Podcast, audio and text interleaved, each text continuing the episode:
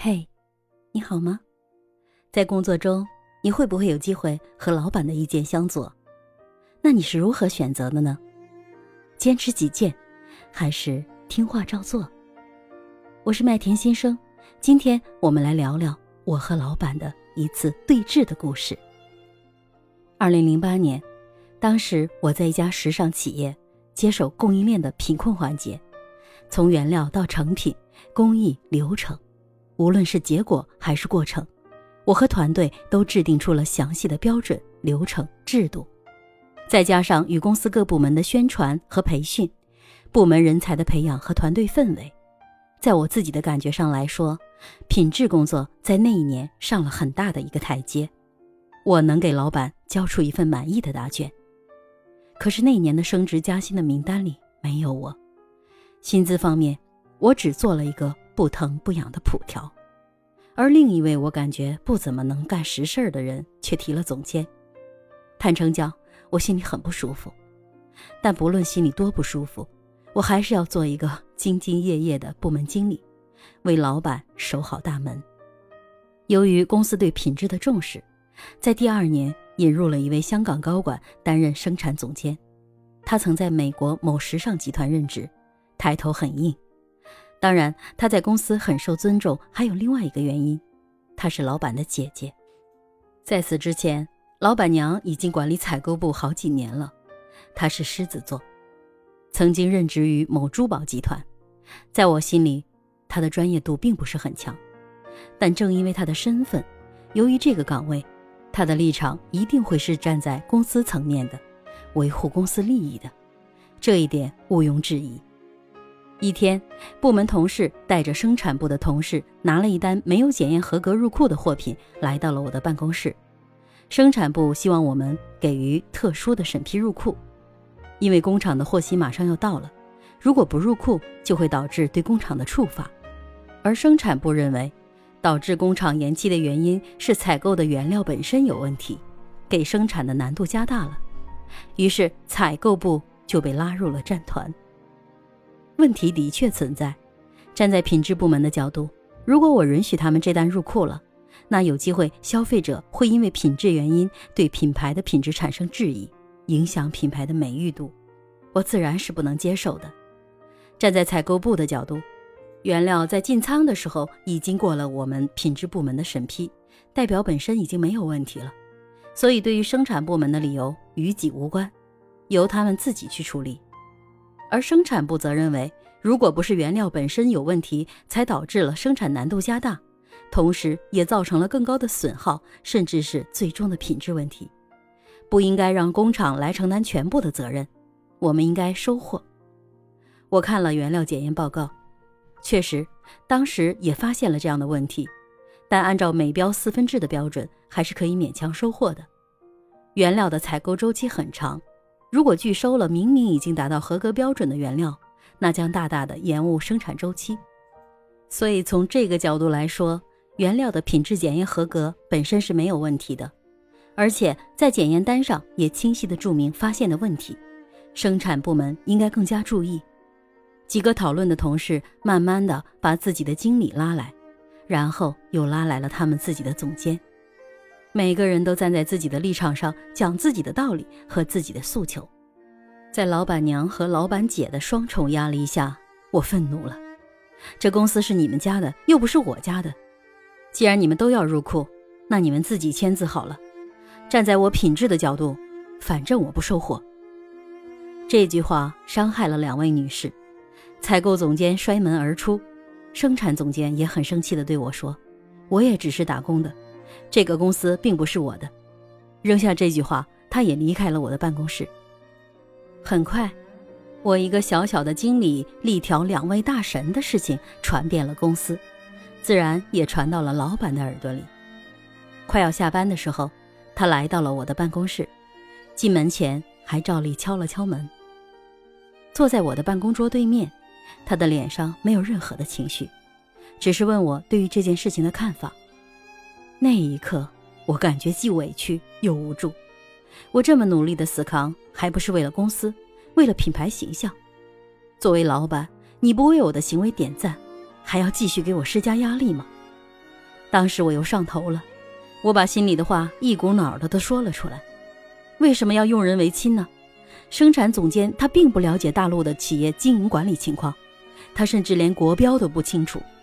采购总监不是这个行业的，他也不专业。可是他们就这样稀里糊涂的充当了下面员工的保护伞，应当去追究下面员工的责任啊！为什么买回来的原料有问题？为什么明明知道原料已经有问题了，还把这样的生产单交给不是那么特别优质的工厂呢？前期的生产流程有没有严格按照要求？为什么没有按照流程来操作呢？产前会议呢？产前版、七色版为什么没有提早的发现问题，提早的处理问题？巴拉巴拉，我把站在我观点的思考全都一股脑的说了出来。大不了老娘不干了。如果坚持了公司的利益和原则，还被老板解雇，那这样的公司不干也罢。老板静静的坐在我对面，安静的听我叨叨。过了一会儿，他看我停住了，他说了一句话：“我感受到你有情绪。”他这一句话瞬间让我破防。我何止有情绪，我情绪大了。日常处理这些破事儿还少吗？如果这些部门的人自己能够承担起责任，不是遇事就往别人身上推，至于让我这么死扛吗？我这个职场女魔头、霸道女强人，就在老板面前没形象的哭了起来。我真的不想这样哭哭啼啼的。理智告诉我，职业经理人。就是要有职业经理人的冰般冷静，要专业，要严谨，要不带感情。